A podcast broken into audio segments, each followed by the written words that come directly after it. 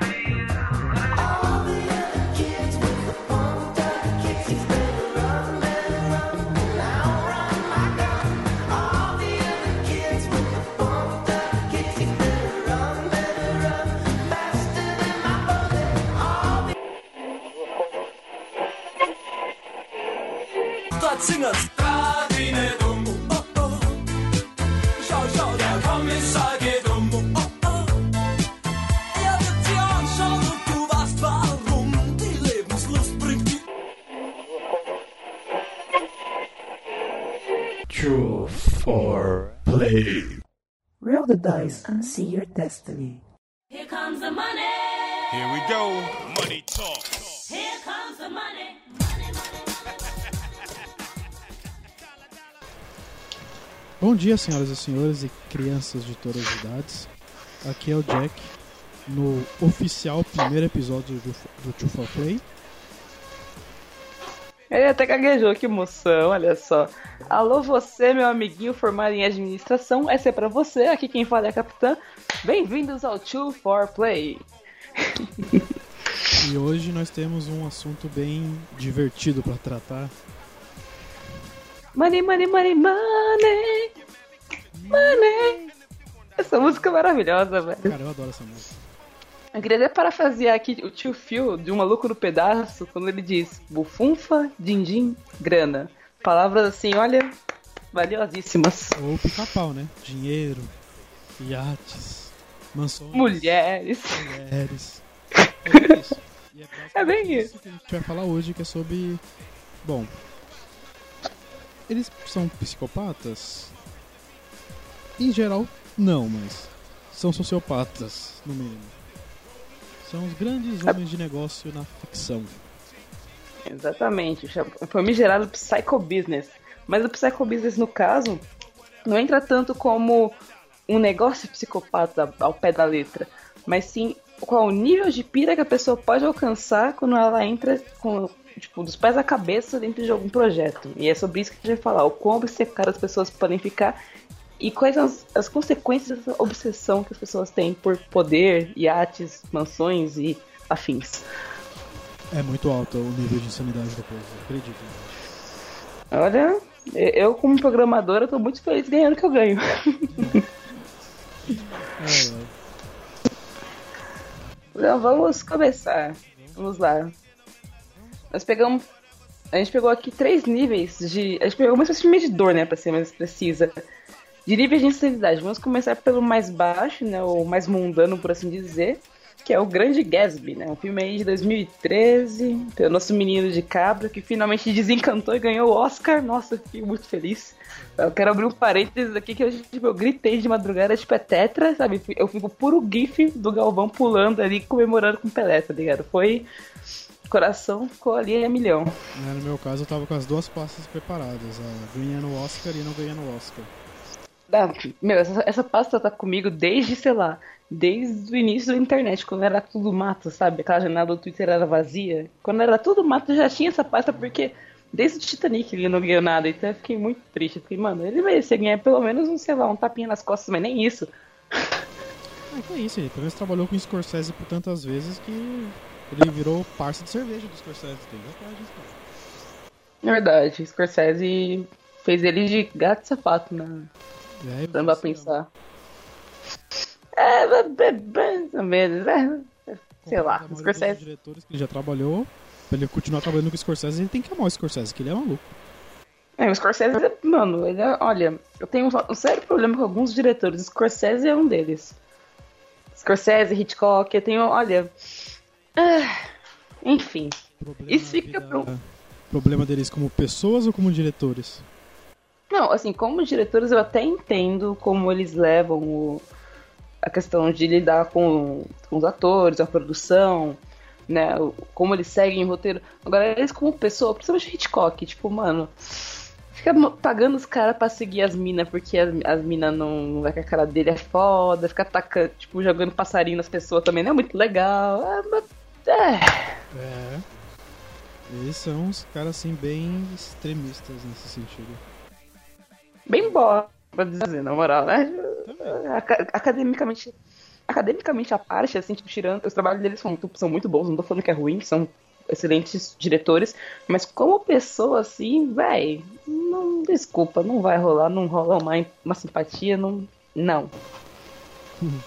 Bom, vamos, né? ao primeiro filme da nossa lista maravilhosa, que é o, o, o grande Casp. Não consigo falar o nome do Casp direito. É Gatsby. É que quando você fala Gatsby, me lembra aquele spray, tá ligado? De cabelo. Também. Mas enfim, lembra muito. Bom, antes que falem, sim, é baseado no livro. E não, nós não vamos discutir o livro, porque nós estamos discutindo o filme. Exatamente. Pessoas na internet. Um dia falaremos sobre o livro. livro Chora mais. show- Do Cholamas. Não chola, não chola. filme. O filme que a gente vai falar é a versão de 2013 com DiCaprio. Não é nenhuma das outras cinco, se eu não me engano, versões. Não é nada disso. É a do DiCaprio. Que tem várias alterações comparado ao livro. E foda-se, porque nós estamos falando do filme. Exatamente. Desculpa vocês aí, um beijo, mas não somos obrigados de nada. E é isso aí. Vamos pelo início do filme. Nós Uhum. temos o personagem que é o Nico Haraway, acho que é assim que se pronuncia o nome dele, num sanatório. É- Acho que eles iram um sanatório. Ele tem um problema com alcoolismo, depressão. Assim, ó, o cara é 10 de 10, basicamente. É um membro ativo da sociedade. E ele contando para o seu médico e para nós sobre o seu período em Nova York. Que foi o período antes dele estar no sanatório. É, o que que foi basicamente o que levou ele a estar ali, né? Sim. Que ele tinha perdido a fé na humanidade, que não via mais graça em nada, que só tinha uma pessoa no mundo que ele tinha feito ele a crer na fé da humanidade, que era o Sr. Gatsby. Que é, no começo da história, um enigma para tanto o Nick quanto para nós. Porque demora para caralho pro DiCaprio aparecer. Acho que demora uns 30 minutos ou mais de filme. E é um filme. Todos esses filmes são meio longos. Eu acho que o Lobo é o mais longo deles, mas o Casby tem duas horas e caralhada de filme. Uhum. E durante os 25 primeiros minutos, quase, você não vê o personagem título. Que é o Gatsby. Ele é só, tipo, meio que uma lenda, tá ligado? Quase uma lenda urbana. Tipo, você ouve as pessoas falarem, você vê a reação das pessoas quando ouve o nome, o que dá a entender que é um personagem importante, que é uma pessoa, né? Tipo, é uma pessoa posicionável, por assim dizer. Mas você não tem aquela coisa de tipo, ah, é o protagonista, não fica, não fica tão na cara. Você, é, você alimenta uma expectativa em cima do personagem. Isso é uma coisa muito interessante, diga-se de passagem. Sim, muito mesmo. E o nosso amigo Nick, ele meio que por acidente, por mais que não tenha sido acidente de verdade, acaba conhecendo o Sr. Gatsby. Eles acabam virando vizinhos sem que o, o Nick perceba que era esse homem. E esse tal de Sr. Gatsby, todo final de semana, dá festas. Festas monstruosas, festas gigantescas em sua mansão que a cidade inteira de Nova York, basicamente, vai. Só que ele raramente é visto. A maioria das pessoas que vai lá nunca nem viram o Sr. Casper e só falam histórias sobre ele. Como ele matou um homem, como ele é parente do primo da Alemanha, ou é da Prússia, não lembro agora qual dos dois países. Que ele assassinou alguém da nobreza, que ele foi um homem de Oxford, mas ninguém vê ele. Ninguém É, como eu falei, ele é quase como uma lenda urbana, cara. Ele tem toda uma, uma, uma fama, uma carreira, mas ninguém, não sabe, ninguém sabe dizer quem é ele propriamente, tipo. E mesmo até o término do filme, quando você já tem todas as conclusões que a história traz, ainda assim você fica com aquele vazio de tipo, nossa, mas eu quero entender um pouco melhor sobre esse cara, né? Como o que mais tem por trás dele, mas você nunca vai saber porque são só, tipo, pedaços rasgados de uma fotografia. Você não tem um retrato propriamente amplo de quem é o Gatsby. E eu acho fantástico a introdução da versão de 2013 que a gente está discutindo sobre do Gatsby, porque o Nick ele recebe um convite para ir em uma dessas festas insanas do Mr. Gatsby. Uhum. E ele foi a única pessoa que recebeu o convite. Mas Nova York inteira sempre aparece na festa do Gatsby, basicamente. E ele começa a procurar o anfitrião porque, né, ele recebeu um convite. Ele quer saber por que caralhos ele recebeu um convite do vizinho para ir numa festa dessas. Uhum. Ele vai perguntando pra funcionário, pras pessoas, e ninguém sabe onde está o Mr. Gatsby, ninguém viu o Mr. Gatsby, ninguém tem a mínima ideia onde ele está. E o Nick começa a... Ele, um pobre fudido, literalmente. Daqueles... De, de prefeito, de artistas que... De socialite. a nata da nata de Nova York e ele começa a encher a cara. E chega um momento onde ele pega um. Uma, acho que é um martini do, uma bandeja e vai conversando com o cara que deu o martini pra ele. E ele fala, né, que tava procurando o Mr. Gatsby, que ouviu falar sobre ele, que ele, ele tinha matado um homem, que ele era sei lá o que do príncipe. E é quando o homem fala pra ele que sabe quem é o Mr. Gatsby. Porque ele está falando com o Mr. Gatsby nesse momento. E é o que dá origem àquele meme, aquele meme que todo mundo já usou pelo menos uma vez na vida, né? Sim, eu e é, é, é fantástica aquela imagem. Que é o DiCaprio segurando uma taça de- champanhe, sorrindo pra câmera, como se estivesse fazendo um brinde. E tem fogos de artifício, tem um caralho a quatro explodindo atrás dele. É como se fosse tipo um aleluia, aleluia. Eu- achei sensacional, mano. É bem isso que o Nick descreve no pro médico. Que era o a primeira vez que ele viu o Gatsby sorrindo, era aquele tipo de sorriso que todo mundo sempre procurou ver em outra pessoa. É o sorriso que ele entende quem você é pelo que você é e ama você pelo que você é, sendo que você tem falhas ou não. Na, na- verdade, a questão das falhas é muito discutível em relação ao, ao Gatsby, porque em momento nenhum, você pode reparar isso, as pessoas comentam os defeitos deles. Ele, as pessoas falam do Gatsby como se ele fosse praticamente um mito. Elas não ressaltam, tipo, a postura dele ser uma postura certa ou errada. Elas falam sempre com um tom de admiração, com um tom de surpresa, tipo, não, o Gatsby matou um homem, não, o Gatsby isso, o Gatsby aquilo, Gatsby, Gatsby, Gatsby. Você nunca tem aquela coisa, tipo, mano, o Gatsby é uma pessoa? Não, ele é tipo, quase que idolatrado pelos outros, né? Básico. Chega até, chega até a ser, tipo, questionável se ele realmente é tudo isso. E é uma, é uma breve dúvida que todo mundo carrega consigo ao longo do filme, mas que, no fundo, no fundo, ninguém quer pensar sobre isso. É, e quando ele- o Nick descobre sobre o Gatsby, ele fica até impressionado sobre a real história por trás do homem. Que o Gatsby ele é o modelo do sonho americano no seu Mas- extremo. É, você tirou as palavras da minha boca. Ele é, tipo, ele é totalmente a caracterização de que um, do que um americano gostaria de ser na vida, sabe? Aquela pessoa assim, bem, bem sucedida, que tem histórias em, tipo, tem histórias espalhadas por aí, que tem uma, uma elevação social considerável, invejável, por assim dizer. É, é- nossa, é total, total. Não, não só americano, eu diria que brasileiro também, né? Quem nunca almejou a fama? Quer dizer, eu nunca, mas enfim. A maioria. É, ele é aquela velha história do self-made man.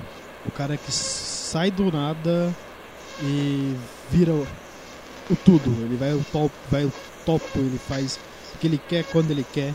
Porque todo mundo fala. Um homem, até o Nick fala quando tá discutindo com as pessoas sobre o Gatsby antes de conhecer ele. Ninguém sabe como um cara que surgiu do nada compra uma mansão daquele tamanho e sempre fica dando festas que não sei o que. É impressionante. É como se ele tivesse dinheiro infinito, né? Tipo, ele tem um respaldo de money assim o que eu queria na minha conta, inclusive hoje. Todo mundo queria esse dinheiro na conta. Né? Só que as pessoas têm que entender uma coisa. Essa amizade do Nick com o Gatsby.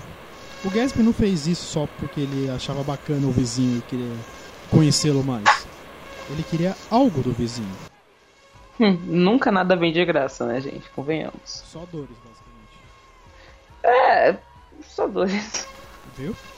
O que o Gatsby mais queria na vida não era o dinheiro. Por mais que ele quisesse ter dinheiro. Não era o poder. Ele Por mais que ele tivesse. Por mais que ele tivesse. E dos três que a gente vai discutir hoje, ele é o menos que tem atração pelo poder. e pelo dinheiro. O que ele mais desejava na vida era uma pessoa por qual ele tinha se apaixonado alguns anos atrás. E a qual ele tinha mandado uma carta pedindo para que ela esperasse por ele enquanto ele se transformaria no homem.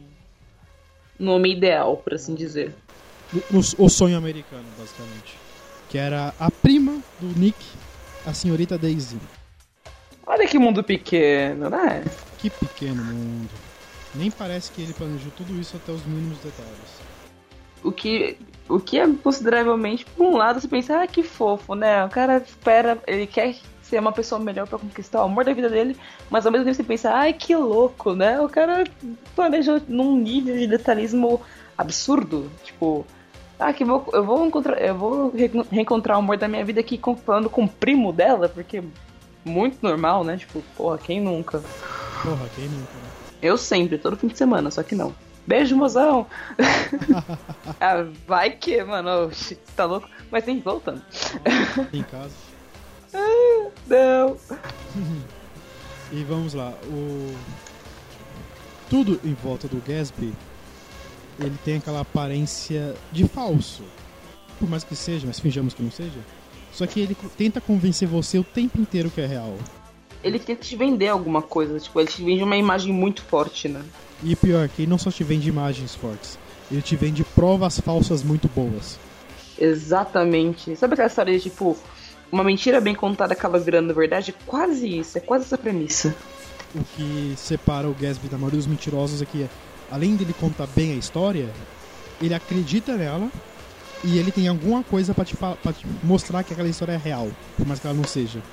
Exato, e tipo, era com base nesse argumento, a fé, a fé do Gatsby numa estrutura vazia somada com um ou outro ponto solto que ele conseguiu concretizar faz com que as pessoas em volta dele acreditem friamente no que ele tá falando. E é tipo, friamente mesmo, as pessoas, ninguém, ou quase ninguém, é, questiona o Gatsby em momento algum. Como eu falei antes, as pessoas não mencionam o Gatsby como é, como um ser humano falho. Não mencionam as falhas dele, mas sim os feitos dele, sejam esses feitos quais forem.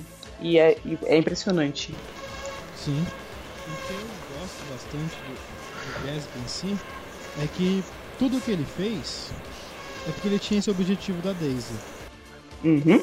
E quando ele vai conversando com o Nick e você vai vendo esse lado do Gatsby, você percebe que ele é, porra, um dos humanos mais frágeis no filme inteiro. Por mais que ele esteja na posição de mais poder, ele é o mais frágil de todos eles. Porque o que a Daisy falar pra ele Vai determinar todo. É. Vai determinar basicamente toda e qualquer ação dele, né? O fato motivador, né? O fato gerador do Gatsby ser o Gatsby é o amor. Inclusive, uma coisa interessante que os três pontos que a gente vai comentar ao longo desse pod têm em comum é a questão da motivação, né? O que a motivação causa é uma motivação consequência. É, o que alguns são causa, outros consequência, mas todos eles têm um- um- uma espécie de sentimento que faz com que eles busquem ser o que são ou que se, façam com que eles se tornem o que eles são. Isso é uma coisa, tipo, agora que me ocorreu isso, tipo, ok. Mas enfim. Outra coisa bacana de comentar é que, tipo, a gente fala, Hum? ah, o Gatsby é um puta de um rico do caralho. A gente vai explicar como ele consegue essa fortuna dele. Não é de forma legal, né?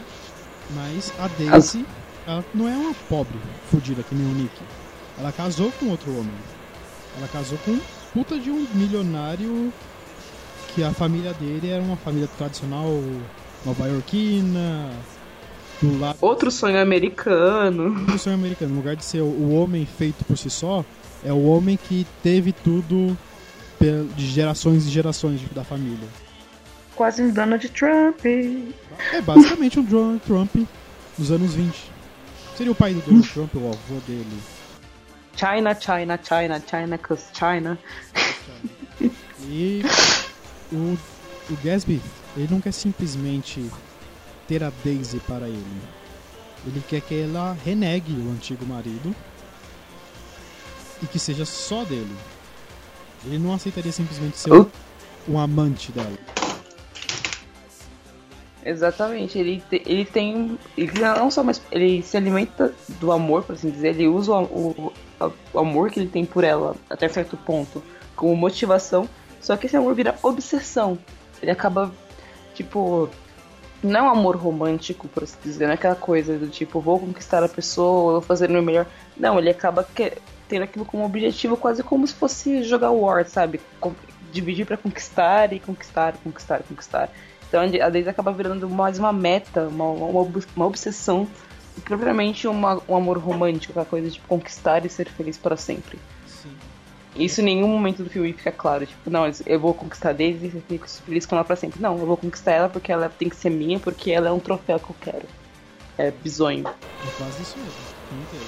E tem uma questão que o Gatsby ele sempre quer voltar pro passado dele. Quer sempre voltar, corrigir os seus erros do passado. Como de ter que se afastar da Daisy para conquistar a sua fortuna. E ela- ele, ele fala isso pro Nick, né? Ele quer que o passado volte a, a- ao presente. E o Nick sempre fala pra ele, não, dá, cara. O passado é o passado, ele não volta mais. Exatamente. E isso explica muito bem os dois personagens. Enquanto o Gatsby ele acha que com seu dinheiro ele consegue qualquer coisa, o Nick acha que com o dinheiro do Gatsby ele não vai conseguir tudo.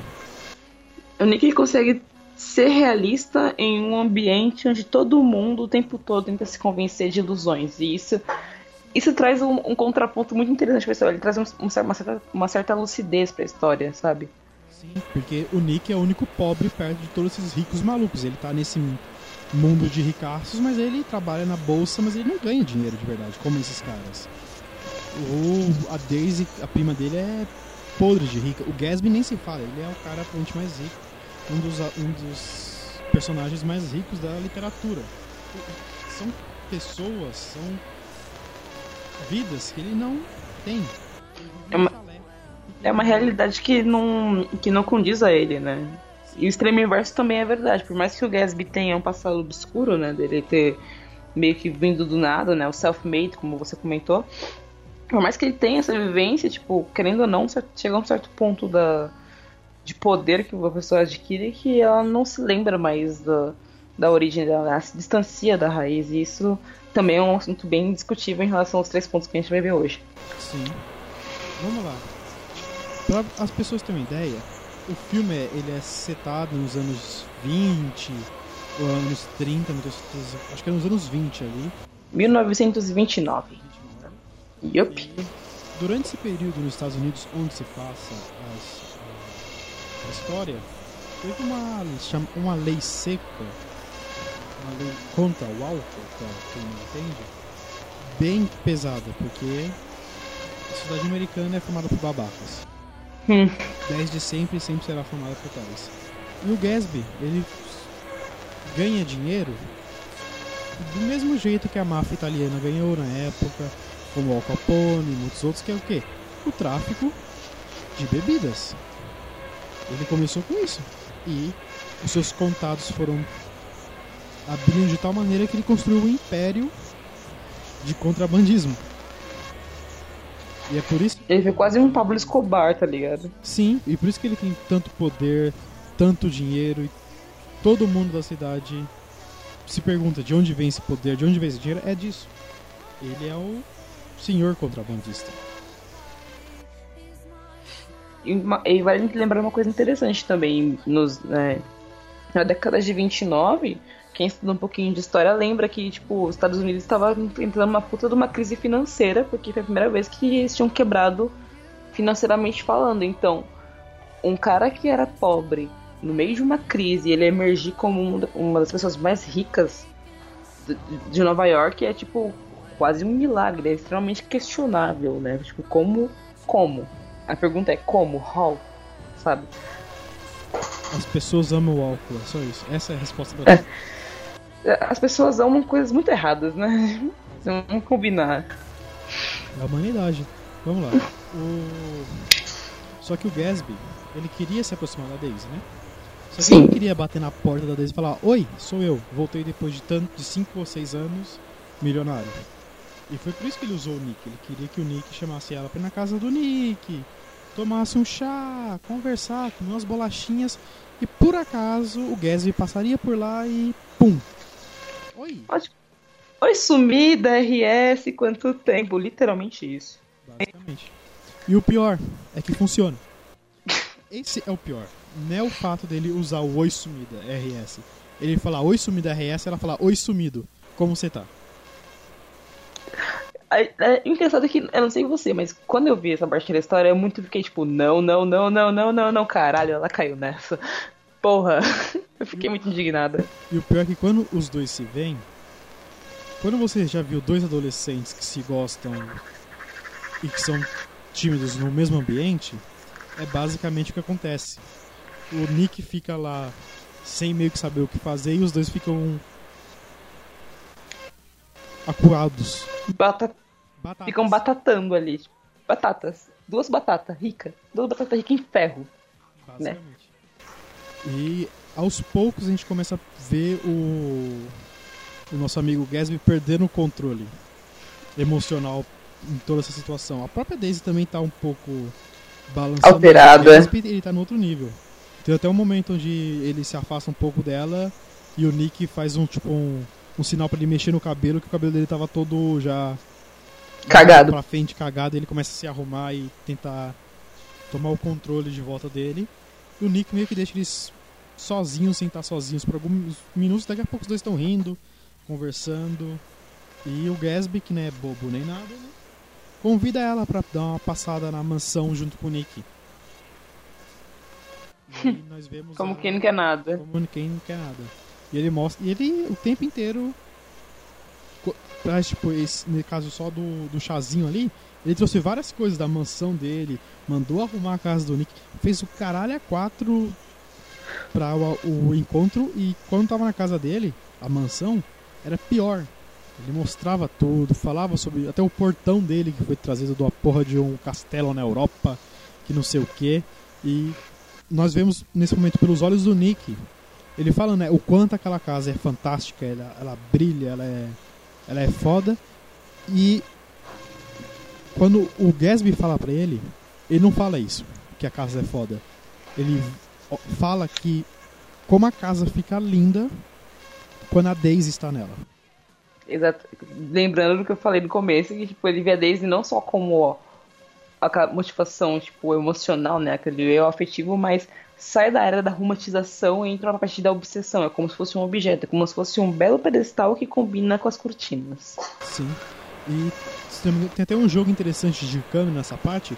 E quando o Nick tá. que ele tá narrando isso pra gente, quando ele olha pra casa e fala isso, a casa tá meio que brilhando. Só que quando o Gatsby fala que não é a casa que brilha, sim a Daisy, a casa não tá mais brilhando mesmo. E quem começa a brilhar na cena inteira é a Daisy. Porque a gente vê os dois olhos, os, os olhares de cada personagem. O Nick, a Daisy é a prima dele, tá? Cagando. Ela tá cagando e andando. Ela é a prima dele, bacana, pá, rica e que ele adora e ela adora ele. Já o Gatsby, aquela mansão inteira ele teve por ela. Tudo que ele faz é por ela, na mente dele. Então, o- a mansão pra ele não é nada. O que é pra ele é ter a Daisy ali, se divertindo, conversando com ele, que é o que ele quer, tendo ela perto dele. Ele leva ela pra dentro junto com o Nick. Ele mostra o guarda-roupa dele. Ele dá um tour completo pela casa, né? Do tipo, olha só começou rico, olha começou vai- legal, pelo amor de Deus, me dá uma chance, é quase isso. Que ela dá essa chance. É como eu falei, o tempo inteiro eu se cria uma expectativa do tipo, miga, não faz isso, miga não, miga não, porra, ela foi. Isso realmente funcionou. Mas, tipo, a gente não quer que você, caso você não tenha assistido, que, né, ela é uma vendida pelo dinheiro. Não, ela já ela tinha quase tanto dinheiro quanto o Gatsby, o marido. Mas ela, do mesmo jeito que o Gatsby amava ela, dessa maneira obsessiva, ela também amava ele. O que é o pior. E só que Deles não é um amor. Ah, tá. Nós nos amamos como dois pombinhos. Não, eles se amam como Romeu e Julieta. aquela coisa bem. Né, aquela coisa bem saudável, né? Aquela coisa, né, Capuleto e Montecchio ali, suavão, só que não, só que nunca. Sim, é bem isso. E o Gatsby dá outra, outra das suas grandes festas depois. E nessa festa, todas as festas que ele sempre deu, sempre foi pra tentar atrair a, a Daisy e o marido dela pra festa. Só que eles nunca iam. Não sei porquê eles nunca iam. E, ne, e nessa, graças a ele ter se reaproximado com ela, ela foi junto com o marido. E você começa a perceber, a- na hora que o marido tá lá, a, a, a raiva que o Gatsby sente por ele. Mas é uma raiva muito velada, cara. O tempo inteiro ele fica dando aqueles, aquelas cutucadas. Só que dá uma cutucada e, e dá um tapinha no braço. Dá uma cutucada e dá um, braço, um tapinha no braço do marido dela. Acho que é o Tom, não tenho certeza agora, tem que ver na internet. Mas é, é o tempo inteiro. Teve uma parte onde eles estão sentados e ele fala: Eu já conheço a sua esposa, eu já conheço você, não sei o que.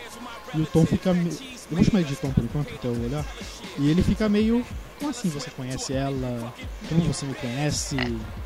Ele é um excelente agricultor, né? Ele semeia o caos e planta e colhe a discórdia, sabe? Aquela coisa. Tipo, ele, ele, ele consegue. Uma coisa interessante do Gatsby também é que, como um, um bom vendedor, por assim dizer, né? um bom businessman, ele consegue bater onde dói. Então ele conseguiu ver uma certa insegurança, né? Uma certa, um certo desconforto no marido da, da Daisy e trabalhar isso. Ele viu que, que como ele fez várias, várias festas tentando atrair os dois, e ele só conseguiu isso com a ajuda do protagonista, por assim dizer, ele começa a tentar, tipo, ah, então ele tá evitando vir na minha festa porque ele tem medo de alguma coisa. Então ele começa a usar a Daisy como ponto fraco. E, e ele começa a perturbar o cara em cima disso. E ele. E funciona, né? E funciona 10 de 10, né? É Tom mesmo, acho que o nome do cara é Tom mesmo. O Tom. Ele não é um santo. Vo- Você percebe o casamento entre o Tom e a Daisy não é um casamento Romântico. romântico, feliz e tal. O Tom Hum. vive pegando amantes, outras garotas, e isso causa ódio mortal na Daisy. Tem um momento, logo nas primeiras cenas, quando o, o Nick vai visitar a Daisy e o Tom, na mansão gigantesca que eles vivem. Na hora do jantar, alguém liga pro Tom, ele vai atender e é uma das amantes dele. A Daisy sabe disso.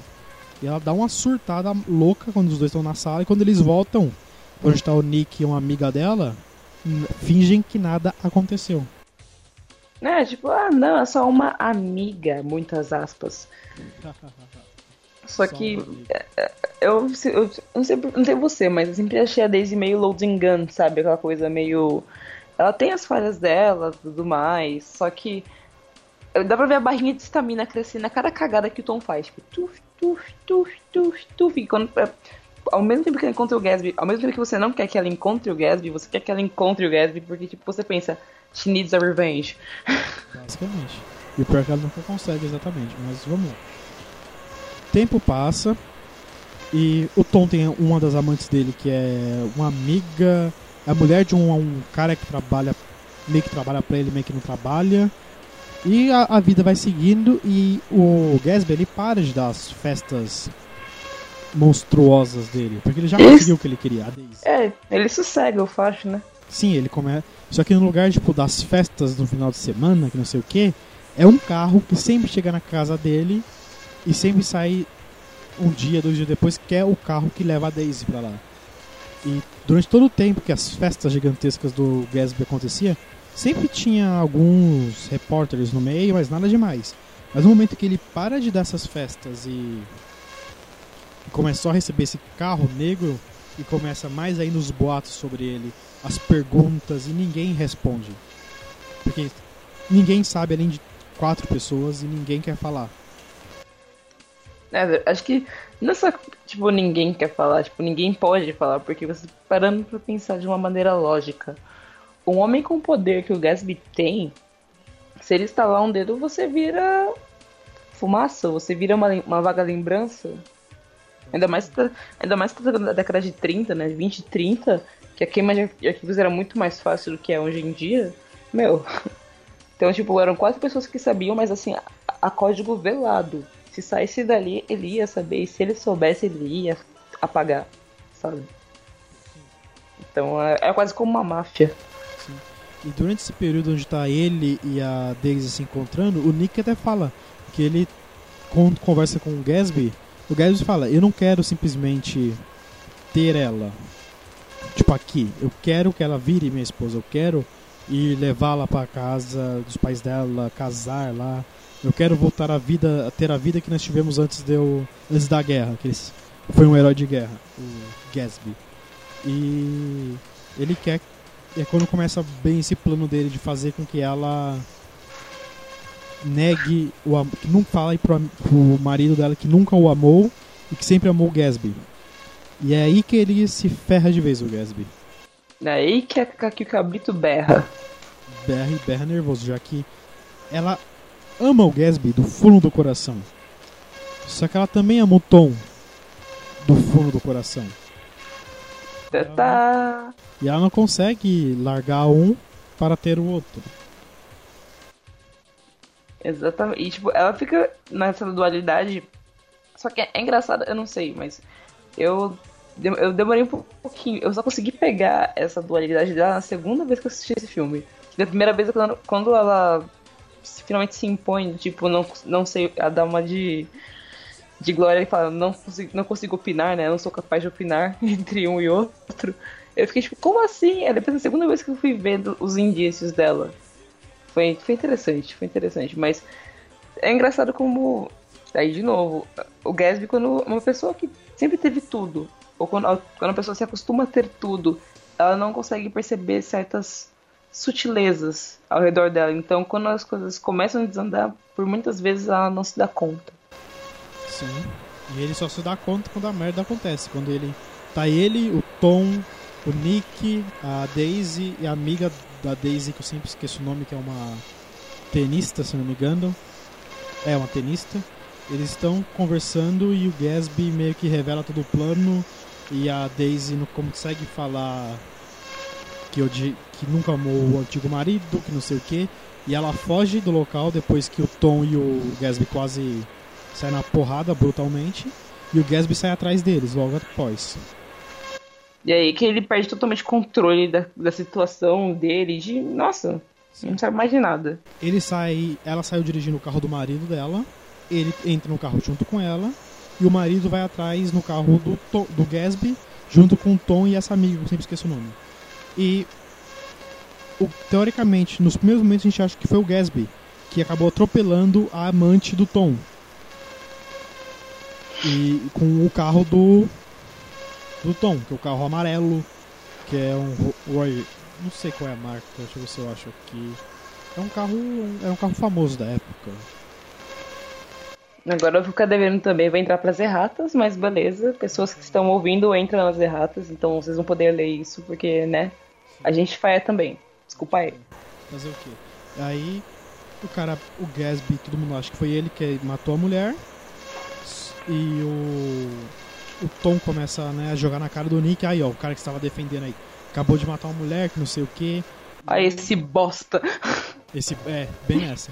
E quando o Nick, o Tom para pra ver esse acidente e tal, o marido da mulher tá lá e ele tinha visto o carro do, do Tom atropelando a, a mulher dele. E é aí que, o- que o, o Tom dá uma de malandro, fala que foi o Gatsby e fala que alguém tem que dar um fim no Gatsby. E dá uma arma, se não me engano, pro cara. Que é, tipo, né? O que naquela época nos Estados Unidos era bastante comum, né? Pessoas andarem armadas, principalmente pessoas do alto ciclo social. Então não, é, não era tão velado como é hoje em dia, né? Ah, depende muito do assim dizer. estado, né? Mas em Nova É. York hoje em dia é muito muito difícil ter alguém armado, porque lá as leis contra as armas é bem mais pesada do que, sei lá, no sul dos Estados Unidos. Ah, é que Nova York é como se fosse a nossa São Paulo, né? Tipo, é meio que é uma cidade muito bem vista por todo mundo, é muito idealizada por muita gente, então não ia pegar bem pra cidade. Os Estados Unidos no geral, que é uma a cidade, sei lá, cartão postal, fosse centro de de grandes, é, como posso dizer, grandes movimentos violentos, né? Com pessoas se matando por conta de amor ou coisa que o valha tendo acesso fácil a armas. Verdade.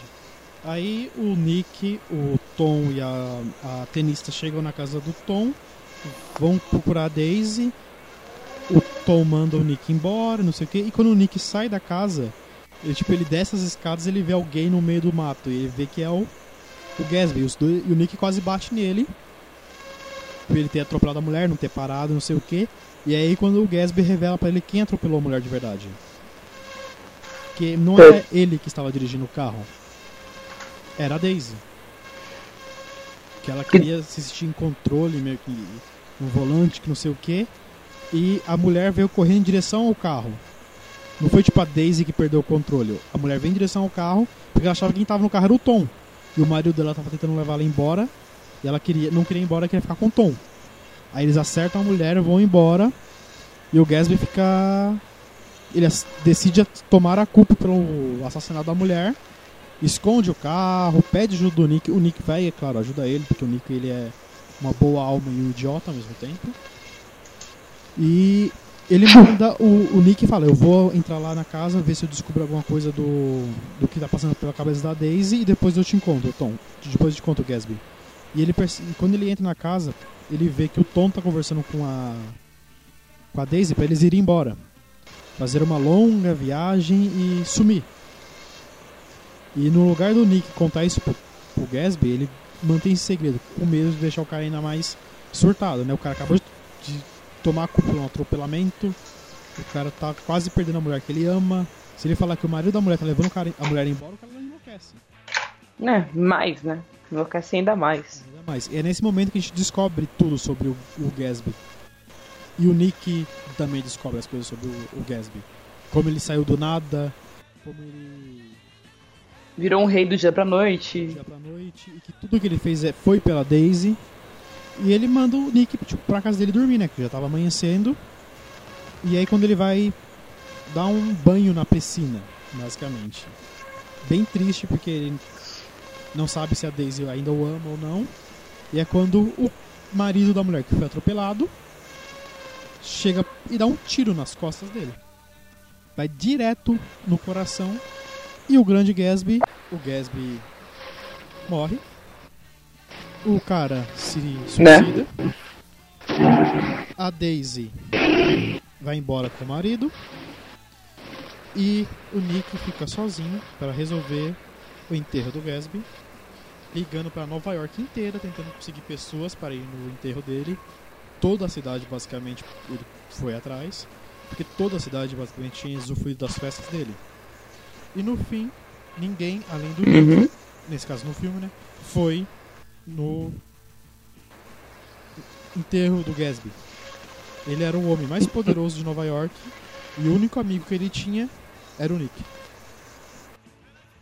Um pobretão. um pobretão. E ele é o nosso primeiro businessman de hoje. Ele é o ele é a história do sonho americano perfeita. Ele se deu bem. Ele se deu sucesso como um businessman. O problema é que a vida É quase. dele foi pra merda. É, quase perfeito, né? Sim. Ele só não conseguiu con- ter um filho, conseguir a mulher que ama, mas enquanto um, um psicopata básico, traficante, negociante de questões ilícitas, ele se deu muito bem. É, um tremendo festeiro ali. O, o marketing pessoal dele foi. Ele te conv- É como você falou, ele, ele é o cara, sabe? Em termos momentos você pensa, ele é o cara. Mas ele é só um cara com uma determinação, assim, com, com um fato motivacional muito. é, eu não diria saudável. Não muito saudável. Tipo, você ser, ser obcecado por alguém a ponto de se transformar, se transformar de um pobre, um Zé Ninguém a um rei de um império, de um cartel, da noite pro dia. Tipo, acho que, pelo menos opinião, opinião pessoal, né? Você deve, fazer, você deve construir o seu, seu império por você mesmo e não por mais ninguém. E. Porque até porque quando a pessoa pra alguma coisa, automaticamente o movimento errado, um, um, um pouco fora da curva que a outra pessoa fizer, você tá condenado. Você já era, você vai pra bala, como aconteceu com o Gas. Sim, você vai pra vala, vai pra vala legal. E dos três personagens que a gente tá Sozinho. sozinho, e dos três que a gente vai discutir hoje, o Gatsby é o cara mais legal. O cara que é obcecado pela mulher é o mais legal. Vocês conseguem ter ideia de como os outros dois vão ser, né? Ele é soft, né? Aquela coisa assim, olha. Tá só começando, né? Só começando. Um negócio engraçado falar sobre o grande Gatsby. E antes de ler o livro, e de conhecer a história dele, eu sempre confundi ele com aquela história do. Também da mesma época do cara que tem um quadro que é pintado o rosto dele, que ele não pode ver o quadro, senão ele morre, e se ele não envelhece, sabe? Dorian Gray. Dorian Gray. Eu sempre confundo os dois. An- Antes de eu ter lido os livros, eu sempre confundi, achava que era a mesma história. O cara não podia ver o quadro e o cara era podre de rico. Não sei por que eu confundi. Na verdade, o Dorian Gray ele podia, ele podia ver o, o quadro, né? Era do quadro que ele meio que tirava a imortalidade dele, a, a- aquela coisa de ser jovem. Ele tirava do quadro, ele não podia mostrar o quadro pra outras pessoas, senão aí ferrava o cabrito. Eu acho que era isso. Inclusive, inclusive diga-se de passagem, o Dorian Gray aparece numa série muito boa que infelizmente foi cancelada, que é Penny Dreadful, e até hoje eu não me conformo com o cancelamento dessa série. Tantas séries que a gente não se consola com cancelamento, estilo Hannibal. Porra! Por que vocês cancelaram essa? Nossa, Série- Hannibal, cara. E a gente vai fazer um, episódio só sobre essa série, porque essa, essa série é do caralho e tem ótimos atores. Não, eu vou falar da série e comentar sobre o filme, né? Silêncio dos Inocentes também é Que é 10 de 10. fantástico. Must watch. Bom, saindo do DiCaprio como um homem moralmente questionável pra ir pro DiCaprio, o homem totalmente questionável, Totalmente. que é o Lobo de Wall Street. Um off-topic. Per- Perceba que, eu não sei você, mas depois de- do, do trauma de Titanic, o DiCaprio só pegou personagem, tipo, gente boníssima pra fazer, né? É, foi o Gatsby, Lobo de Wall Street, também teve aque- aquele senhor de escravos de, de, de Calma aí, que Uncharted também. Boa. calma aí, Iris. Isis, Iris, Isas, Hum? Irras. Eita. Seu microfone tá cortando. Chora. Tá Eita, eita, eita. Fala agora pra eu ouvir sua voz. Olar. Agora tá, parou de cortar. Pode continuar falando como o DiCaprio no Django ele era totalmente maluco. Não, ele. Ele pegou, tipo, depois do, do Oscar, que até, o- tia- até os violinistas foram indicados pro Oscar e ganharam alguma coisa e ele não. Ele. Pô, só pegar personagens muito pesados. um- um- Ele pegou uma carga de personagens que demandavam uma imersão, assim, muito. Muito grande, muito pesada. Né? Django, como a gente tava falando, Django Uncharted, Diamante de Sangue, é, o próprio Gatsby, Wall Street os jogos serem feitos. Não são. Não é uma coisa tipo default, sabe? Um, cara que vira um mocinho, um cara que vira vilãozinho. Não, cada um deles tem um traço muito forte, muito, muito ressaltado. E, e é obviamente, pra você deixar uma marca no personagem, você, tipo. Chamatiza, você marcar o personagem como sendo seu, demanda um trabalho fudido com isso. Na minha opinião, sim, eu achei. Eu, na minha opinião, ele devia ter ganhado já o Oscar já no Django, porque foi foda o que ele fez. No Sei. Django ele tava assim, tipo, fora Fudido. de controle, total. Aquela cena onde ele. Ele cortou a mão, cara. e continua e começa a usar o sangue como parte do cenário, ela é fantástica. E você percebe o quanto esse filho da puta se importa com o personagem e quando ele tá atuando. Tarantino, ele. É uma coisa que, tipo, ponto pro tio Tarantino, porque o Tarantino não, eu vou usar esse take. E, tipo, ele não, ele não usou o take só pelo, pelo sangue, mas principalmente pelo fato do DiCaprio não ter saído do personagem. O tempo inteiro, mesmo quando ele percebe a porra do Ah, sangramento. mesmo quando ele percebe a porra do sangramento, ele taca o foda-se e continua, né, mano? É, tipo, naquele momento, ele, ele era. O Satã não era ele mesmo, sabe? E eu digitando com, a- com o pé e aplaudindo com a mão, sabe? Aquilo foi fantástico. Sim. É, é foda como ele. Ah, vamos voltar. Foco. Foco. Parou? É. Deu. Oi, oi, oi, tá me ouvindo? Tá dando umas cortadas. Já na está me ouvindo? Ué, Pronto, acho que agora. estranho. Espero que agora funcione. Vamos continuar. Vamos voltar pro Lobo Beleza. de Wall Street. O... No Lobo de Wall. Street a gente acompanha o Jordan Belfort. Acho que seria o, o forma de falar o nome do personagem do Aham. DiCaprio, que ele, Que também. Pode falar. que ele é a história típica do homem que chega com fome em Wall Street e que consegue se dar bem. Sim, ele consegue, tipo. é, também tem uma semelhança muito interessante com Gatsby, é, esse filme, pela questão do. da idealização do homem bem sucedido, né? O sonho americano novamente. Só que pro sonho americano acontecer, ele precisa do quê? Do típico americano. E o Jordan, ele era o típico americano, ele era jovem, ele era ambicioso, ele era sonhador, ele queria conquistar alguma coisa. Então ele ele foi para pro olho do furacão, que é Wall Street, que seria o mesmo que a nossa bolsa de valores aqui no BR, né? Onde a galera grita para fazer chover dinheiro e às vezes funciona. Sim. Ele começa a trabalhar numa, na- numa empresa de ações e no primeiro grande dia de trabalho dele, assim como uma, como alguém que corre atrás de clientes, que vai atrás de ações, a bolsa quebra. a empresa que ele Um dia normal, assim. O dia normal, o primeiro dia de trabalho, a bolsa quebra e o. E a empresa que ele começou a trabalhar, que estava aberta desde 1800 e. Neguinho E brasileiro era considerado correto até 2006, sei lá, quando passa o início daquela história, a empresa fecha, mano. E ele vai pra rua.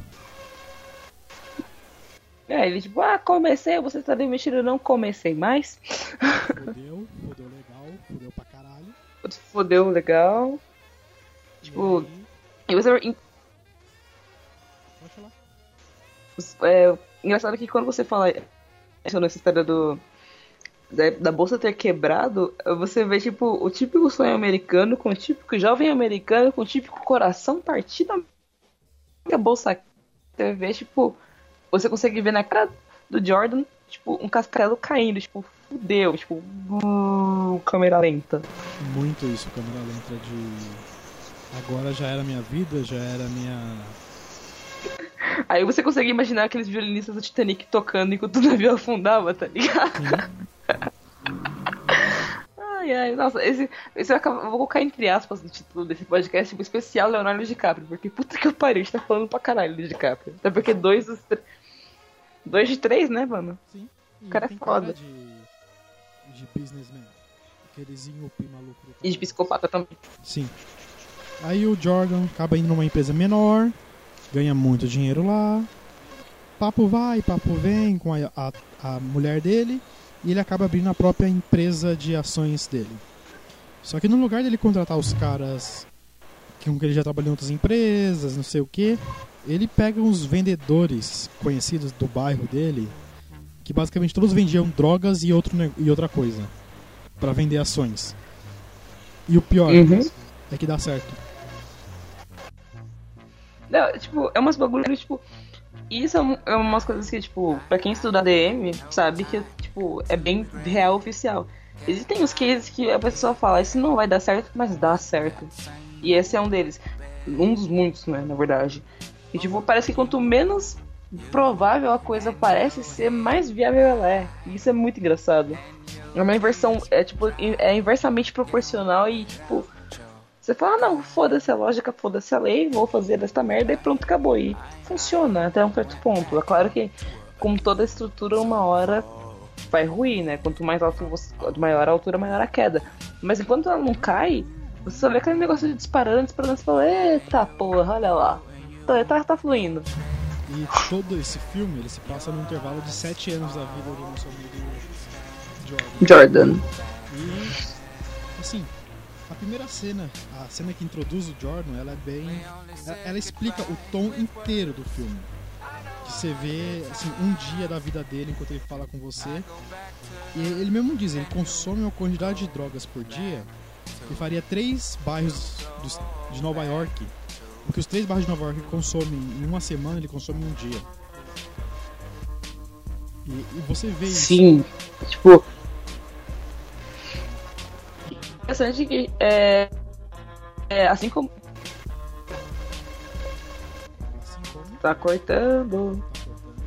Não, que é, é que assim como o Gatsby o tempo inteiro tenta convencer você de que ele é o cara, O Jordan ele tem um pouco disso, né? Justamente como a gente falou, ele é tipo um, um típico jovem americano com, com desejo de, de vencer. Então, ele, ele fala o que ele precisa falar, sabe? Do what it takes pra, tipo, te convencer a, tipo, fechar com ele. Ele é um, um vendedor nato, né? Ele consegue, ele consegue entrar na sua mente e te fazer, tipo, sentir essa, essa, essa chama do, da evolução. E você fala, nossa, mano, esse cara, eu quero ter a determinação desse cara, mas. É, é, é muito engraçado, é muito interessante ver como. Como as pessoas de negócio, no, no meio geral, elas têm que ter essa coisa de tipo. Esse quê de convencer, sabe? Essa coisa de tipo, não, eu quero que você preste atenção em mim, você vai me ouvir e você vai ser atingido pelas minhas palavras eu vou te convencer até o fim desse diálogo a você uma determinada coisa. E o pior é que, mano, esse filme é longo, cara. Ele tem três fucking horas de duração, mas não é só três horas de duração rápidas e bonitinhas. É três horas o tempo inteiro de filme. Ele, ele aproveita o, o Scorsese nesse filme, que é o diretor, o maluco do caralho. Ele é, é brutal esse filme o tempo inteiro. Ele não tem, como o personagem dele mesmo deixa claro, ele não tem tempo a perder. Então, o tempo inteiro que você tá vendo o, o filme, tem informações sendo jogadas na tua cara, tem algo acontecendo, tem, tem alguma coisa e você não percebe essas três horas passando. Enquanto você acompanha a subida Exatamente. estratosférica do Jordan e a queda ainda maior que ele teve. Exatamente. Tipo, é, o filme ele te convida a entrar num, num ritmo frenético do Jordan. Você se se sente como se estivesse na bolsa de valores gritando ali loucamente pra galera comprar os trem. Né? Comprar suas ações e entrar no seu jogo. Porque é basicamente isso que ele faz, né? Ele, ele pega empresas menores e meio que compra as é, ações prometendo um lucro muito alto. E só por essa frase, né, de você comprar, comprar uma ação por um preço baixo e vender por um e tipo, ter um retorno alto, nesse, nesse intervalo de mais e menos você vê que matematicamente falando algo está, está errado, não está certo. E você vê como ele abusa do mercado de ações, como ele faz conspirações para conseguir valores que ele deseja, ele usa laranjas o tempo inteiro, ele transfere dinheiro para contas com parentes. Laranja, maçã, mano, ele usa a feira inteira, velho. É, Ele vai no nível. Assim, fora do comum para manter o, o, o império dele. E até é engraçado que quando a empresa dele tava começando a crescer, ela tava começando a ganhar um nome mais forte, ele recebeu uma, foi dar uma entrevista e foi de onde surgiu o apelido dele como o Lobo de Wall Street. Porque na entrevista o, o repórter fala depois que ele é um ele é um lobo procurando uma carniça. Ele vai dar o bote, ele vai matar quem precisar no mercado de ações para conseguir o que ele quer. E no primeiro momento ele começa a odiar esse apelido, mas logo, logo ele começa a usar como se fosse uma uma condecoração de guerra. Todo Quase mundo uma marca. chamar ele de lobo dentro do escritório dele. Copywriting, tá ligado? Tipo, eu sou o fucking lobo de Wall Street e no one can. É um bagulho. Ele. Ele, ele acaba. É, querendo ou não, a palavra lobo, né? Tipo, você colo- colocar, você tem posição, ela traz uma, uma carga, uma certa carga negativa. Uhum.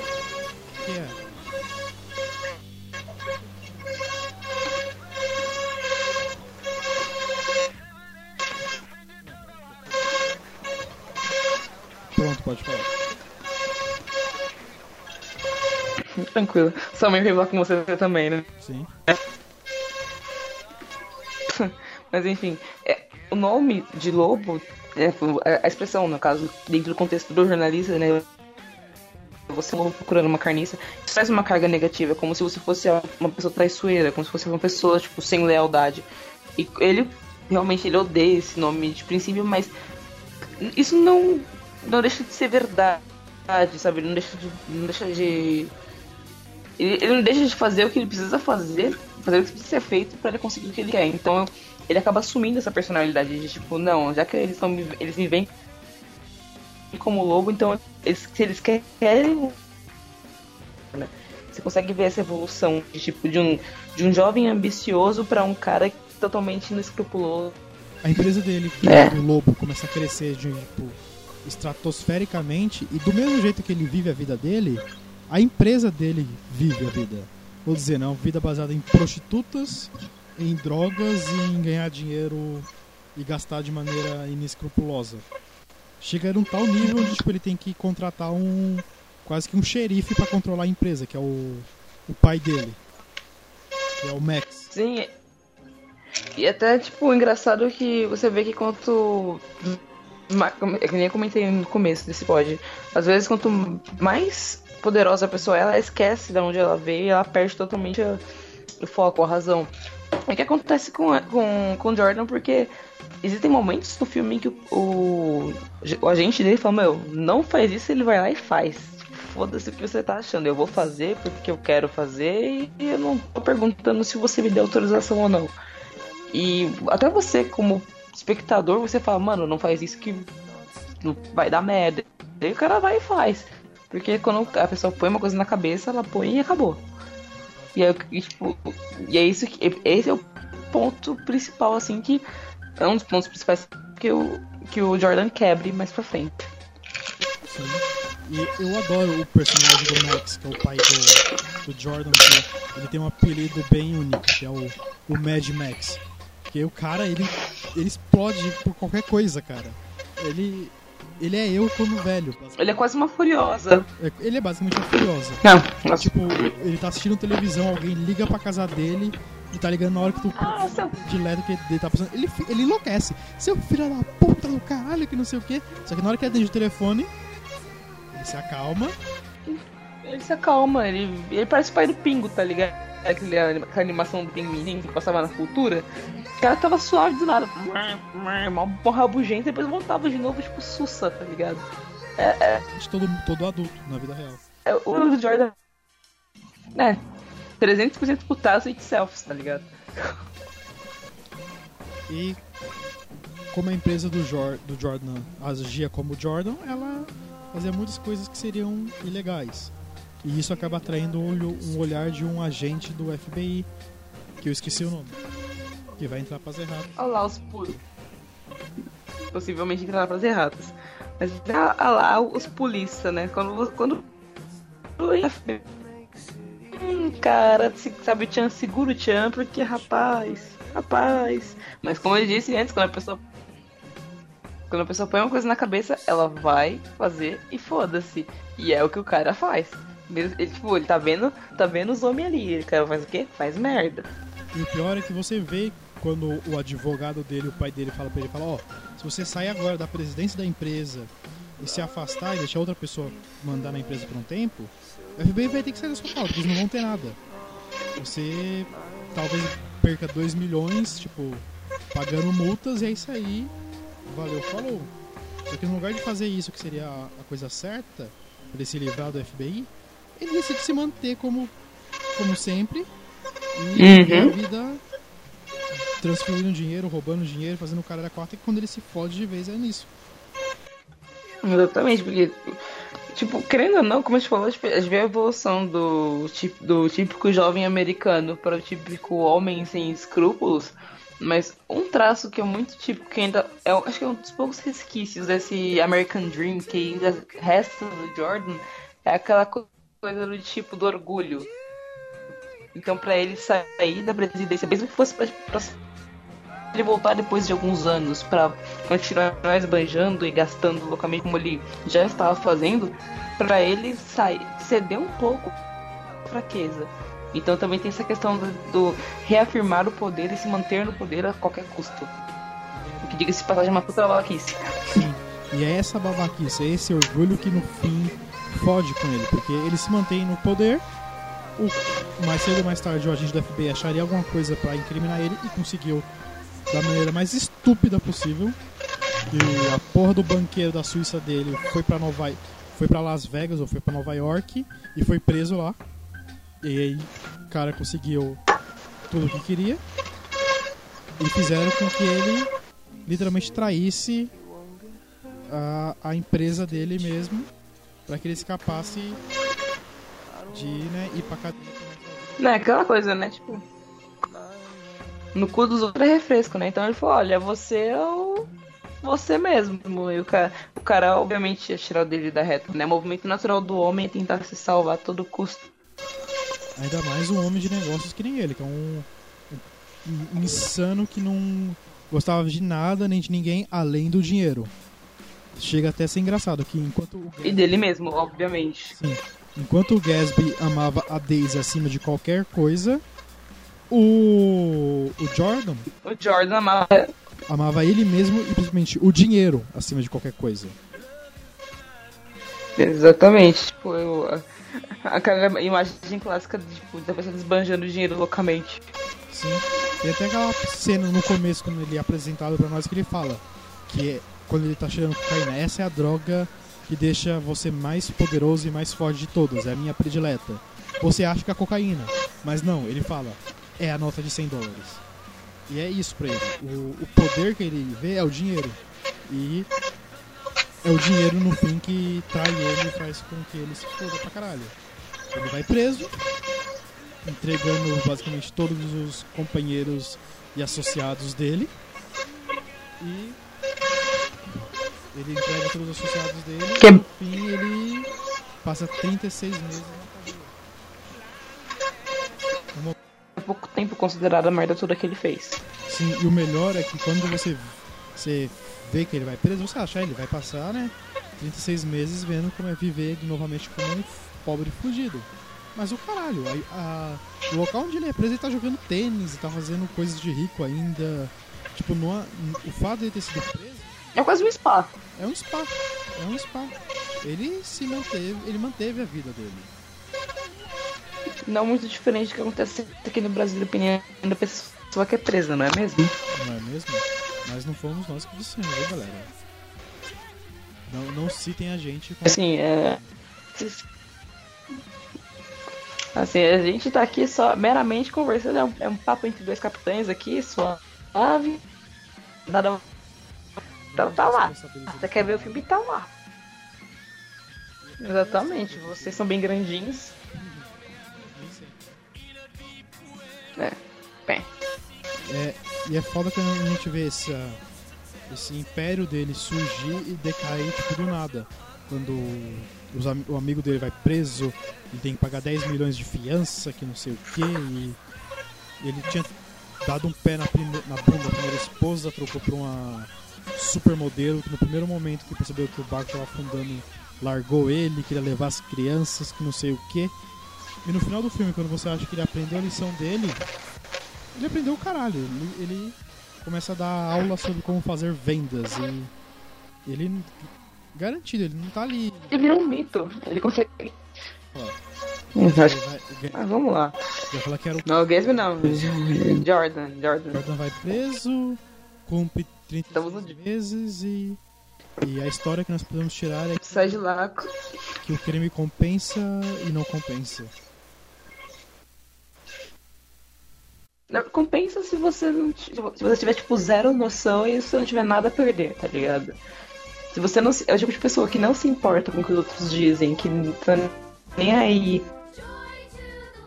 pra opinião de família, de amigos, do arroba mozão, do arroba crush. Se você é esse tipo de pessoa que, tipo, não tá nem aí, bem, compensa, porque tipo, ao longo do filme você vai. Você não percebe que ele é extenso. Então, é, você entra, você entra num, num- numa imersão, você tá numa imersão. Muita coisa, entre aspas, muito rapidamente. E, sabe, quanto maior outro, maior a queda, e você cai e você, tipo, quebra todos os dentes e ainda dá um, um puta do sorrisão, tá ligado? Tipo, foda-se, eu caí, mas tô nem aí. Tipo, nada a perder e tudo. Nem todo mundo tem essa frieza. Eu, particularmente, não tenho essa frieza. Se algum de nós tivesse, a gente não estaria pagando hipotecas e casas e seria eles. Como grandes membros da, da sociedade ganhando money, money, money, money. E gente money. Eu estaria de boa jogando meu PS4, meu Battlefield 1, tomando uns bons drinks, mas não, tô aqui bebendo café gelado, gravando com você. Olha que legal. Olha, olha como a vida é divertida. E, né, da- escala psicopatas grandes businessmen, o, o Jordan ele é um meio termo. É o nível. É o médio. E o pior é que a história do Jordan é baseada no Jordan real. O cara existiu, existe ainda. A não ser que ele tenha morrido, eu não sei, mas eu acho que tá vivo ainda. E, ele fez tá vivo. o que o filme mostra. O cara ganhava um milhão basicamente por semana. E torrava um milhão por semana. É, torrava absurdo, assim.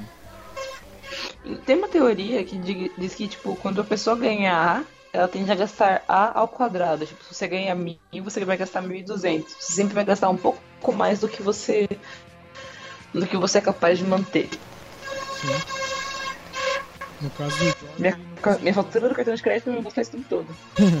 No caso do Jordan, simplesmente chegou um momento que ele não tinha mais. Ele tinha tanto dinheiro e nem tinha mais no que gastar. Ele já tinha. Ele tinha custado tudo na vida possível. Com a habilidade dele, com. De, de onde tinha vida. Ele tinha casa. Ele, ele tinha aquele sonho do pica-pau: casa, dinheiro, mulheres, iates. Iates.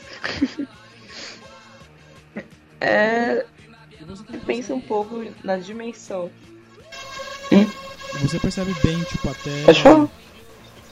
O, a questão do de como os filmes são gravados. O primeiro, que é o Gatsby, ele é um filme muito bonito visualmente. Como o próprio Gatsby, ele é Sim. um cara dos três que estamos discutindo, ele é um cara de boa, um cara bacana até, comparado aos outros dois. O psicopata, o, o Jordan, ele é um cara questionável e tal, mas você ainda vê um lado bom nele, muitas vezes por mais que seja bem raro, e o filme ele, ele brinca com isso e a própria gravação dele brinca com isso, os momentos de câmera lenta, o momento que ele tá falando com você é um negócio um pouco mais artístico do que o nosso terceiro filme, que é um filme mais cruel, mais brutal, até na forma que ele é gravado e ele é exibido pra gente, e ele condiz muito com o personagem principal que eu esqueci o nome do ator agora que faz ele, que do, do psicopata americano. Christian Bale, cara. Christian Bale, É, o nosso Batman. O nosso Batman. o camaleão. Nosso Batman no. Nosso Batman. Alô, Iris? É o camaleão. Esse cara. Tô aqui, tô aqui. Tá, cort... tá cortando de novo essa porra de microfone. Jack. Tô te ouvindo, mas tá cortando. Caralho, mano. Consegue me ouvir? Voltou. voltou, voltou. Beleza. Ele, o Christian Bale ele é o camaleão porque é incrível. Depois, logo depois, não sei se você sabe, mas depois que ele terminou de gravar o- Batman, ele gravou aquele filme chamado Maquinista e ele perdeu peso pra caralho. Aquela magreza que ele ostenta no, no filme não é maquiagem, ele emagreceu real oficial. Tipo, ele fez uma dieta à base de café e maçã, pra você ter ideia. Só coisa saudável, né? Café e maçã. Não, maçã tá ok, mas tipo, só café e só maçã durante, sei lá, quatro meses. E fora um- um- uma rotina bruta de exercício pra, pra estimular o cor- corpo a queimar mais calorias e tudo mais. O Christian, ele é insano, ele é muito insano, muito, muito insano.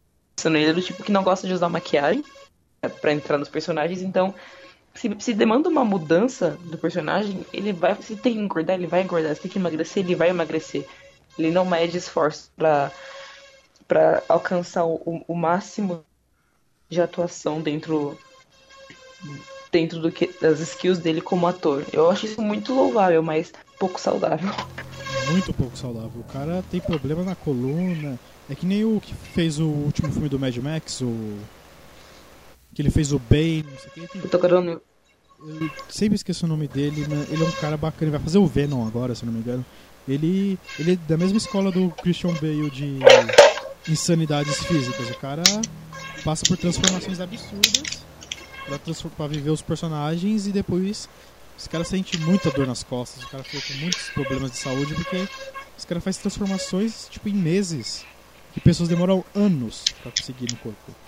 Exato. Uma pessoa que faz muito isso também é Jared Leto, Jared Leto né? O vocalista do 30 Seconds to Mars também é, é ator de vez em quando. Ele também tem dessas de, de engordar e emagrecer, engordar e emagrecer pra, encarar personagens aí. Não que ele te- esteja no mesmo nível que o Christian Bale, me julguem vocês, é, ouvintes, porque eu tenho umas birrinhas assim com o Jared Leto. Eu acho ele como músico ok, como ator meh, mas como pessoa X. né? Mas voltando a, ao Christian Bale, e- é, ele, como psicopata americano, ele conseguiu trazer um- uma coisa muito bacana que foi a, a sensação de vazio. E isso para um ator é, é dificílimo de fazer, né? Você trazer, você trazer uma sensação de vazio que é tipo, você tem tudo, literalmente tudo, você tem poder em mãos assim incalculável, você pode comprar o que você quiser, você pode fazer o que você quiser. E por você conseguir tudo, nada ao seu redor é interessante, nada ao seu redor é plenamente satisfatório. Sabe? Tipo, ah, vou comprar um carro novo, né? De novo, ah, não, vou viajar o mundo em. Ah, não, de novo viajar o mundo, já fui Bangladesh três vezes, tipo. É, isso é engraçado, tipo, pelo menos pra nossa realidade aqui, eu, você e provavelmente vocês aí que estão ouvindo a gente também. É engraçado trazer isso pra nossa realidade porque você pensa, pra uma pessoa estar extremamente entediada, o quão poderosa ela é. E o quão insana ela tem que ser, né?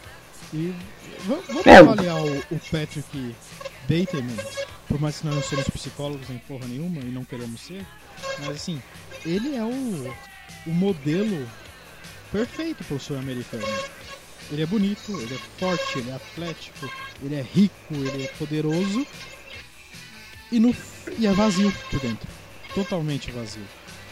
E é vazio. Enquanto o. Ele é completa. É, tipo, Pode falar. não, eu acho que deu eco no microfone. O que eu tô falando? Tá. Enquanto o Gatsby. Enquanto o Gatsby. Enquanto o Gatsby ele ama a Daisy e enquanto o. O Jordan ama o dinheiro, O Jordan tem aquele. aquele o. ele não ama nada. O Batman ele ama uma coisa: o, o sentimento do poder. Se sentir poderoso. Mas não é tipo só um fato dele se sentir poderoso. É ele se sentir poderoso estando por cima dos outros. Quando ele tá se Literalmente por cima. literalmente por cima. Quando ele tá com alguém, quando ele tá fazendo algo, ele tem que ser o ponto de de atenção. Ele tem que ser a, a estrela. Se não for ele, ele fica totalmente putaço e, e perde o controle.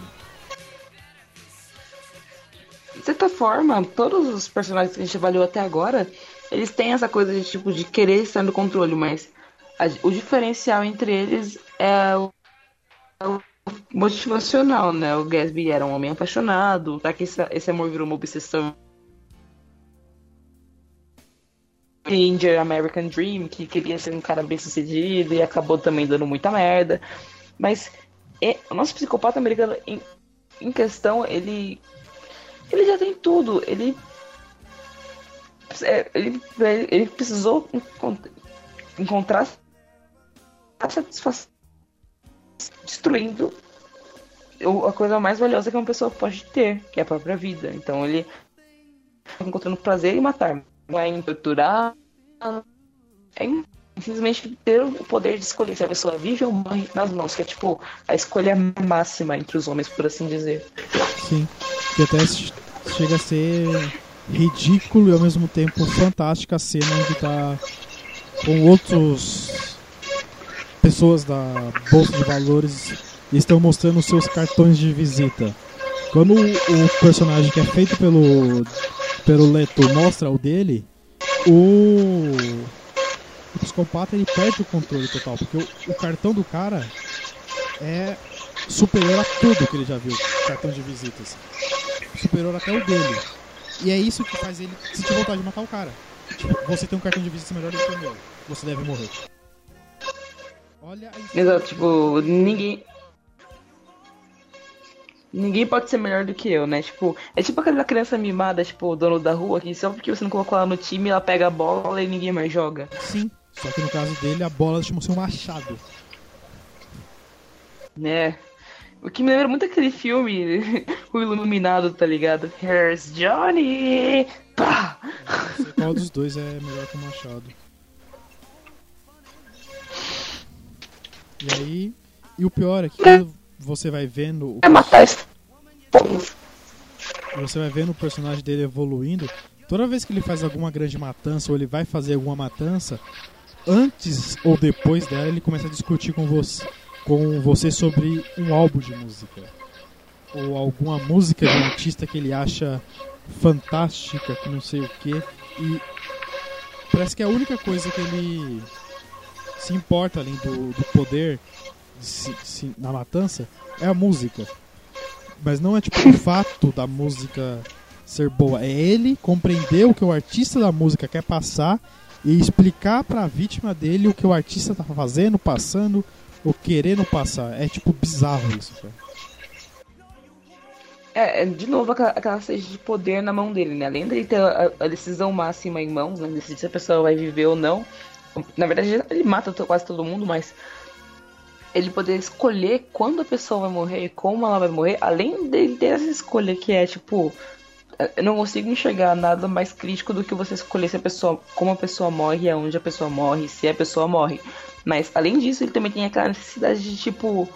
É quase um clichê de vilão dos, dos, é, dos desenhos antigos, de tipo, antes do, do vilão executar o plano dele, ele tem que explicar o plano passo a passo, porque a pessoa teoricamente é inferior a ele em nível de intelecto. Então ele tem que literalmente desenhar o plano para que a pessoa entenda que ele vai vencer. E ele faz isso o tempo inteiro com as suas vítimas. Ele quer que a pessoa se sinta contemplada em termos de explicação do tipo, ah, essa música é legal por conta disso, disso, disso, campo harmônico X e você vai morrer. Olha só como eu sou. é, além de ser um filho da puta, eu sou muito inteligente. Beleza, ele, ele leva esse, esse, essa questão do businessman que subiu ao topo e que, é, que se sente superior a todo mundo a outro nível comparado com nossos dois an Anteriores. anteriores aí. E que ele. Ele não simplesmente tem o poder e quer mostrar que tem poder, ele quer usufruir do poder de uma maneira que nenhum, nenhum outro usufrui. É usar o poder máximo É, tipo- das pessoas.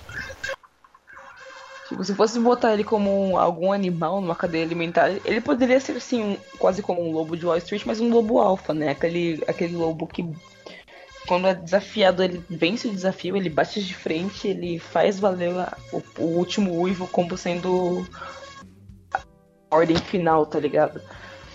E é engraçado que, é como eu falei, ele consegue. O Christian Bale conseguiu passar nesse personagem um, um vazio existencial muito interessante. Porque ao quando ele começa.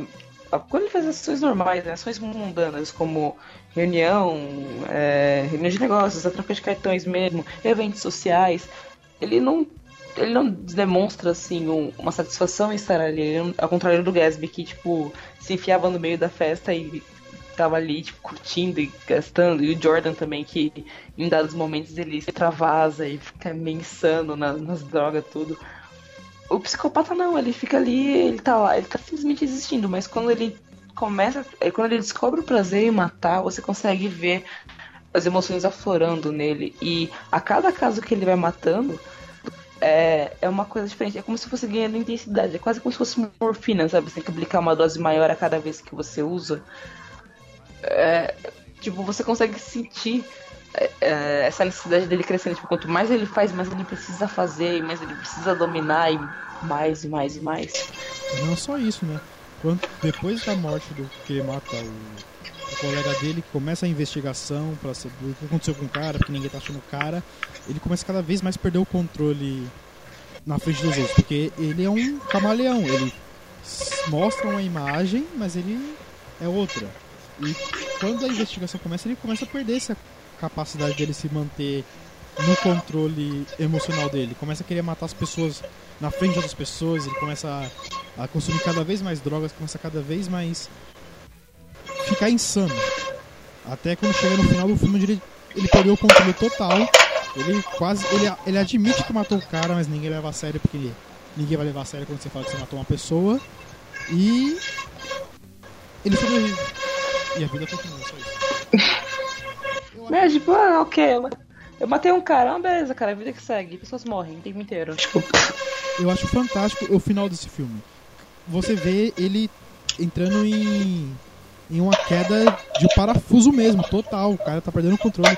O cara vai se entregar e daqui a pouco ele, ele para. Ele volta pra reunião. Ele recoloca a máscara dele e a vida segue. E o, e o filme acaba. Você não tem como no Gatsby um final onde o personagem morre, ou no do Jordan onde o Jordan vai preso e depois ele reconstrói a vida dele de outra maneira. O psicopata americano não. Ele faz o que ele faz. E ele não e segue o bonde. segue o bonde, ele não tem uma repercussão negativa. Ele simplesmente continua. Como se fosse mais um dia normal. Exato.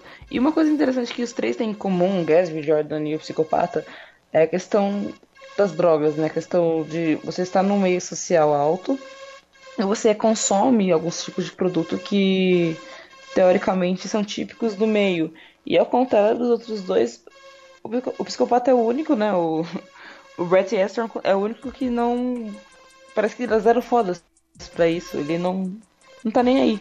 É como se fosse tomar um copo de água pra ele. A única coisa que realmente tem algum efeito nele é essa questão do poder sobre a vida alheia, essa questão do poder controlar de uma maneira obsessiva e absurda a vida de uma outra pessoa que teoricamente na cabeça dele pelo menos é inferior a ele.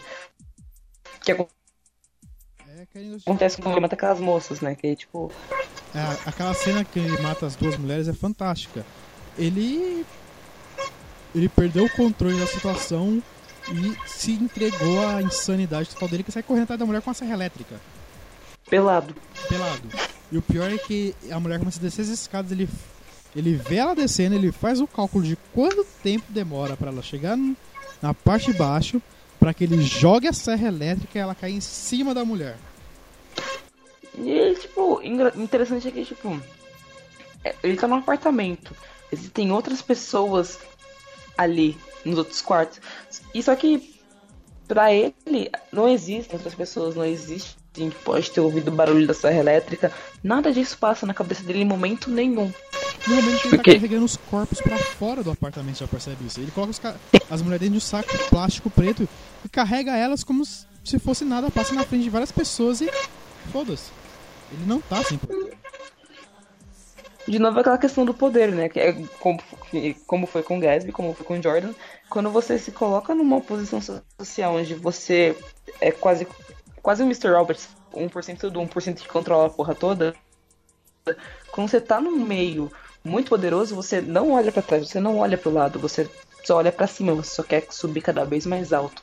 Então ele che- chegou no. Eles, os três, né? Mas principalmente o nosso psicopata, psicopata, principalmente ele, ele chega num patamar em que não existe mais nada além dele. Ele é praticamente nar Narciso, sabe? Narciso já feio que não é espelho. Então, se não for ele, não vai ser mais ninguém. Então ele faz e desfaz porque ele pode. E ele realmente provou que ele podia.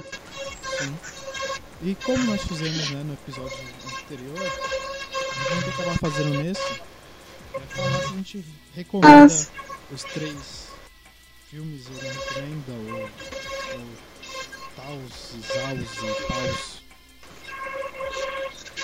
E o que a gente acha um deles.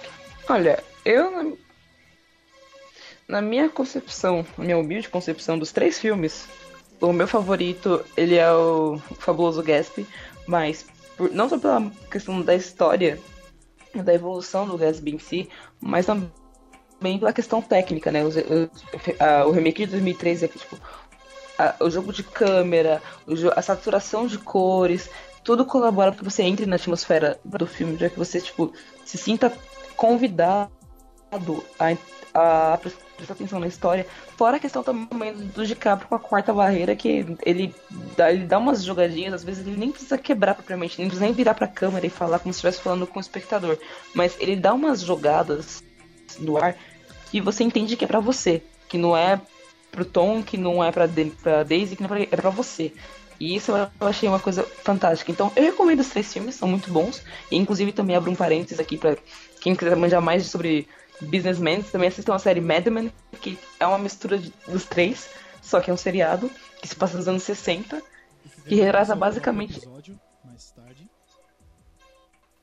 é, ganhar nosso próximo episódio mais pra frente, porque ela fala sobre muitas coisas que estão presentes nesses três filmes, como por exemplo a questão das drogas, a questão do sexo, a questão é, da- do poder obsessivo, e também da questão de feminismo, de racismo, que mais, mais pra frente falaremos de, de Mad Men, mas fica a dica pra vocês também se quiserem assistir, mas dos três, 10 de 10, recomendo 5 estrelas. É, eu tenho a mesma questão com o Grande Gatsby, com o Psicopata. Só que no meu caso, o que mais me atraiu como obra de arte, assim, é o, o Lobo de Wall Street. Porque, convenhamos, por mais que o Scorsese seja um babaca, muitas vezes, filho da puta sabe como dirigir um filme. Porra, mano, são três horas de filme. São E você não sente. três filha da puta de horas de filme. É um filme longo pra caralho. Dependendo do diretor, uma hora e meia já é longa. O Scorsese faz três horas parecerem 10 minutos. Ele, ele faz tantas técnicas durante o filme que faz que essas três horas seja nada. Ele faz slow motion, ele faz narração, ele faz fast forward, ele, ele faz tudo. Tudo que ele já tinha feito durante a carreira dele inteira. Ele usou no, no- na porra do psico, do psicopata americano do, do Lobo e, o, e a questão do DiCaprio quebrar a quarta barreira no Gatsby, ele, ele quase nunca quebra. No, no Lobo de Wall Street, ele quebra abertamente. Ele fala como ele vai ganhar dinheiro pra você. Só que ele não tá falando, tipo, ah, eu vou ganhar dinheiro assim, sem pensar, não. Ele vira pra câmera e fala. E, é- e o, a gente fala que o. Que o. No psicopata, psicopata americano, ele se o personagem se considera superior a você como poder. No Lobo de Wall Street, ele, é mais, ele se considera mais inteligente do que até quem tá assistindo. Então ele, ele começa a falar como ele, como ele vai vender as ações, ele para e fala, ah, é que percebendo, você não tá entendendo nada. Mas não importa, eu vou fazendo assim. E- eu, eu adoro filmes que quebram a quarta da barreira. Ideias que sejam feitas de maneira boa. Não é qualquer, qualquer filme consegue quebrar a quarta barreira ou série. Bom. E nesse fica fantástico. Porque é- é- ela faz o personagem ficar ainda mais acreditável. Ele é um babaca. Ele é cheio de si. Até quando ele tá falando com você, quem tá assistindo. Ele tá sendo babaca. Ele está sendo cheio de si. Não sai do personagem quando ele tá na quarta barreira. O que é pra mim a melhor coisa na quarta barreira. Não é você só quebrar ela, é você quebrar ela e manter o seu personagem coerente. E é isso que ele faz. Então 10 de 10. 10 de 10, 5 estrelas. Recomendo, assistam e comprem os DVDs e deem pra gente. Yay! DVD! Lógico, mano, a gente tem que. Um dia a gente faz uma caixinha postal, quem sabe, né? Aí a gente vai ganhar o tipo o quê? Boleto pra pagar, mandato pra ser despejado, umas paradas assim. E é, e é aquela história, crianças. Os três filmes ensinam uma coisa. O crime que Mas- desde que você não seja pego. O problema é que você vai ser pego. Ah, e, mais, e mais uma coisa que os três filmes ensinam. Além de que o crime, que crime compensa se você não for pego e se você se não se importar com absolutamente nada nem ninguém. Não é qualquer um que consegue poder através de corrupção. Você tem que ser extremamente inteligente. Então, o, pior bandido não é aquele que usa uma arma na sua cabeça ou que corre atrás de você com um machado. Ok, se um cara correr com você, atrás de você com um machado é perigoso. Mas aquele cara que sabe falar e sabe te convencer na fala, esse tem um plano por trás. Esse sabe pensar. E são as pessoas pensantes que você deve se preocupar. E se ele souber, se ele souber pensar e tirar um machado, tem que correr duas vezes mais. Corre, chama a polícia, liga pra sua mãe e, olha, renova aquele seu plano funerário também, aquela policy da sua vida. Liga pro. Eu tô falando nada. Liga pro Christian Bale. Tem que saber se ele tá no Batman ou se ele tá psicopata americano. Se ele estiver no maquinista, fodeu, porque né, o bicho vai ficar franzino e não vai conseguir fazer porra nenhuma. ah, pra sódia! Ê, olha só, Ultimate pra sódia with lasers e na Pony Crossing the Rainbow. É isso. E aí, jovens, é isso aí. Então comentem, compartilhem com seus amiguinhos. Até a próxima e olha, estudem e não virem psicopatas. Ganhem seu dinheiro honestamente. Mas se vocês virarem lobos de Wall Street, mandem dinheiro pra nós. Nós aceitamos. Nós precisamos. Obrigado. Oh. E de nada.